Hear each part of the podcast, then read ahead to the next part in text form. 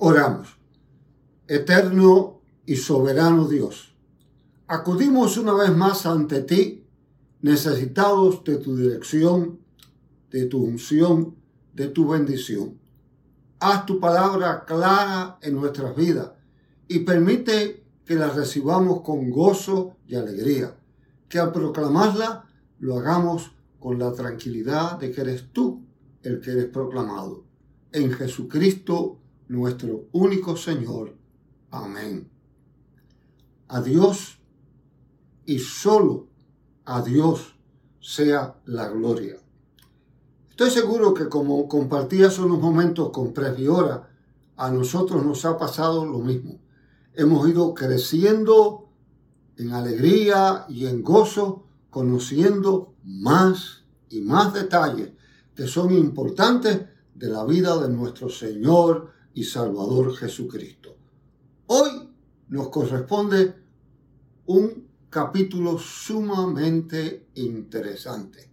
El Antiguo Testamento está lleno desde el principio hasta las últimas páginas del Antiguo Testamento está cargada de anuncio, del anuncio del Mesías, de la llegada del Mesías, de la proclamación del Mesías.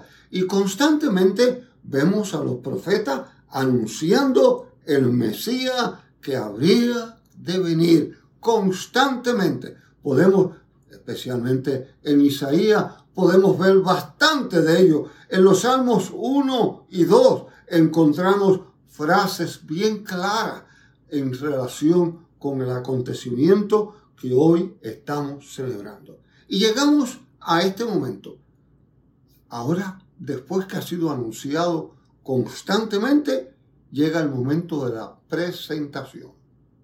No es lo mismo el anuncio que la presentación. Ha sido anunciado, ahora viene la presentación. Las presentaciones tienen características muy importantes. Todos nosotros hemos sido testigos de presentaciones. Presentaciones de drama, presentaciones de arte, presentaciones de políticos, presentaciones de edificios, presentaciones de nuevos productos y se toman todos los detalles necesarios para que la presentación tenga el mensaje necesario centralizado donde queremos presentarlo. En nuestra cultura, años atrás se tomaba mucho interés en presentar nuestras jovencitas en sociedad y se hacía toda una fiesta y toda una celebración. En nuestros artistas se toma mucho cuidado en la presentación de sus conciertos y es importante que así se haga porque se proyecta quiénes son y hacia dónde van. Para lograr una buena presentación es importante el escenario y es importante los participantes. Ahora, hoy nos encontramos frente a la presentación del Mesías. Ha sido anunciado, ahora es presentado. Ahora comienza su proclamación de manera directa en su bautismo. ¿Cómo ocurre esto? ¿Qué escoge para su presentación? ¿Qué elementos toma para la presentación? Interesante que no toma el templo donde están reunidos los sacerdotes, los líderes políticos, los grandes hombres de la ciudad para presentarse allí. No lo toma. No toma tampoco la plaza pública donde están todos los comerciantes, donde están todos los seres de influencia, sino toma un escenario algo raro para mucha gente. De las páginas casi del Antiguo Testamento sale este personaje que se convierte en el último gran profeta, el último gran profeta, Juan el Bautista, el Bautista, que de hecho es pariente de Jesús. Juan tiene unas características llamativas, por decirle de alguna manera, para nosotros, extravagante para otros. Juan está predicando el arrepentimiento la necesidad de arrepentirse. Y lo está predicando en aquellos valles de Judea. Lo está proclamando a tiempo y fuera de tiempo. Y se centraliza en el río Jordán. Juan, como hemos dicho, algo extravagante, llama la atención por unas cosas raras. No se ocultaba el pelo en ningún momento. Viste de una manera rara comparada con el resto. Pelos de, de camello y un cinturón. Y se alimenta de langostas, pero cuidado, no estamos hablando de las langostas que nosotros disfrutamos. Estamos hablando de un insecto pequeño y de miel silvestre. Vive en el desierto. Es un ermitaño. Vive apartado. ¿Qué significa todo esto? Juan está proyectando una dependencia total de Dios. Una dependencia completa de Dios y le está diciendo a aquel pueblo, es menester que te arrepientas. El reino se te ha acercado. Ha llegado el momento de que te arrepientas. Y lo hace de una manera clara, directa. El arrepentimiento ocupaba un lugar muy especial. Es bueno entender aquí, los judíos realmente no practicaban el bautismo. El bautismo era para los que venían a convertirse. Así que aquí ocurre un hecho muy singular. Se está proclamando el arrepentimiento para la llegada del Mesías, para la nueva era, para la nueva creación. El hombre que había caído en Adán ahora es levantado de una manera a través del nuevo Mesías, la nueva creación. El arrepentimiento ocupaba un lugar sumamente importante y era realmente necesario que aquel pueblo mirara de nuevo y se arrepentiera. En esta querida congregación de Bayamón, hace unos años, tuvimos un miembro que yo estuve muy identificado con él, a quien quise tremendamente, Juan J. López. Eh, Juan López era de Calley y se mudó joven a la ciudad de Nueva York vivió la vida de sueño y de aventura en la ciudad hasta que un día el Señor lo confrontó. Y lo confrontó de una manera real y él se llegó a los pies de Jesucristo, llamado por la gracia soberana de Dios, vino a conocer al Señor. La vida de Pepe López cambió totalmente, totalmente cambió su vida, sus objetivos, sus intereses, sus deseos. Hombre sencillo, humilde, pero dedicado, tenía dos objetivos realmente en su vida. Los que lo conocíamos bien lo sabían, la oración y la evangelización. Eventualmente, de la ciudad de Nueva York se mudó a Río Piedra y comenzó a asistir a nuestra iglesia. Juan, en su deseo sincero dedicaba mucho tiempo a los cultos en los hogares. Yo tenía el privilegio de poderlo usar constantemente en los servicios hogares. Era un predicador sencillo, de unos mensajitos de 8, 9 minutos, con palabras sencillas, no rebuscadas, y generalmente usaba un ejemplo que a mí me encantaba. Juan había estado en el ejército y él sabía lo que era la marcha en el ejército. Y él usaba mucho el término del arrepentimiento y decía que el arrepentimiento era como cuando se escuchaba al sargento decir, ten around, y usted cambiaba completamente, ten around. En esas palabras sencillas, Juan proclamaba la necesidad del cambio, la necesidad de cambiar la vida totalmente, de cambiar la dirección donde se iba. Yo conozco en el día de hoy muchas personas que fueron tocadas por la proclamación sencilla de este humilde siervo de Dios. En igual manera, nosotros podemos referirnos que la función de la proclamación de arrepentimiento es continua en la vida de la iglesia, a pesar de que hoy en día debiéramos tener claro que es necesario el mensaje de creer de creer en Jesucristo. Y el creyente eventualmente logra entrar en el concepto de arrepentimiento. Allí, en aquella práctica de bautismo en el Jordán, se aparece ni más ni menos que Jesús. ha escogido ese escenario para su presentación. Un escenario raro. Jesús viene a ser bautizado.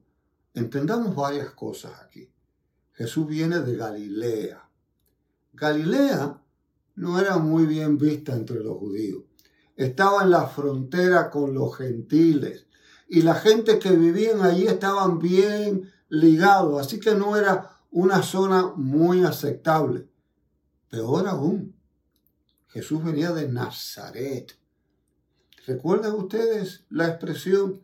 ¿Acaso puede venir algo bueno de Nazaret? Nazaret no tenía muy buena fama. Jesús viene de esa zona, viene de la zona peor, de allí viene, pero cuánta virtud hay en Jesús. Jesús, el Mesías, el Hijo de Dios, está en Galilea y viene a identificarse. No le dice a Juan, mira, yo estoy aquí en Galilea, acércate y ven y bautízame. No, él va allí, él va allí y hace más. Se pone en fila con los pecadores, se pone en fila con los necesitados, se pone en fila con los que han caído, con los que andan buscando. Juan entiende que él no puede hacer eso. ¿Cómo? Él va a bautizarlo. Y hasta cierto punto se le opone. Jesús le dice que conviene, conviene hacerlo y lo convence de que lo bautice. Varias preguntas debieron surgir aquí. ¿Necesitaba Jesús el bautismo? No, absolutamente no. No había ninguna necesidad de que él se bautizara. No había nada que él tenía que cambiar. No había nada que él tenía que arrepentirse. No había nada que él tenía que cambiar de dirección. Entonces, ¿por qué se bautiza? Entonces, ¿cuál es la razón de bautizarse? Muy sencilla. La razón de él bautizarse es identificarse.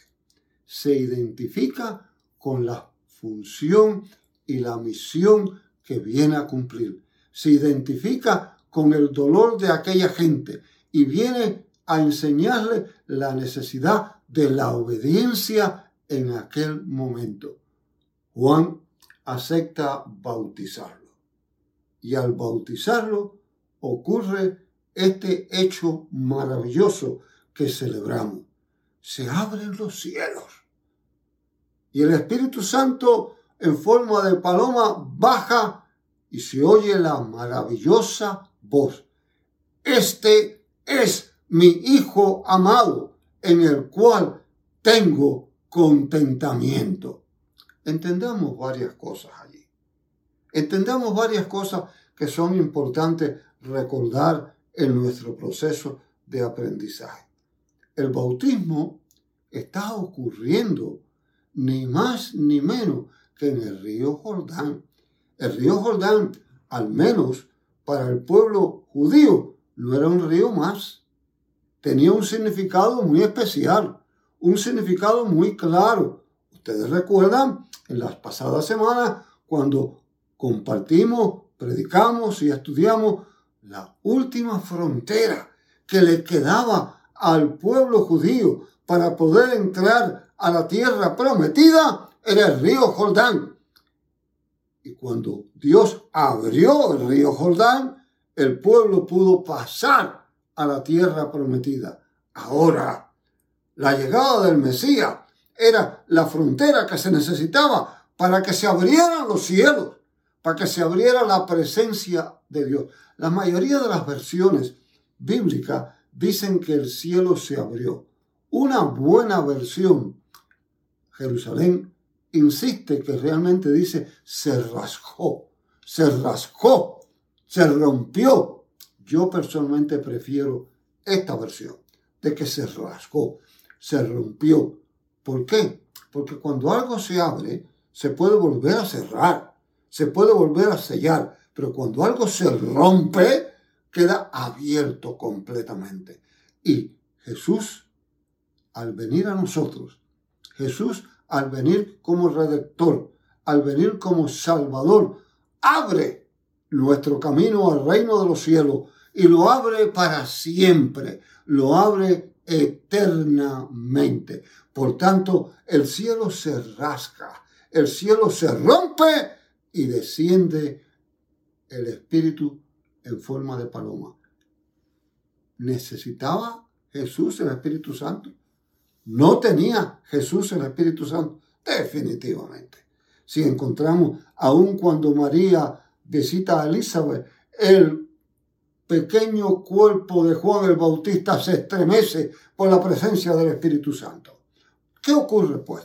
Dice que la paloma desciende, el Espíritu Santo unge. ¿Qué implica esto? En el Antiguo Testamento, los reyes, los profetas, jueces eran ungidos para iniciar su gran labor. Eran iniciados en la gran labor, eran ungidos en ese momento.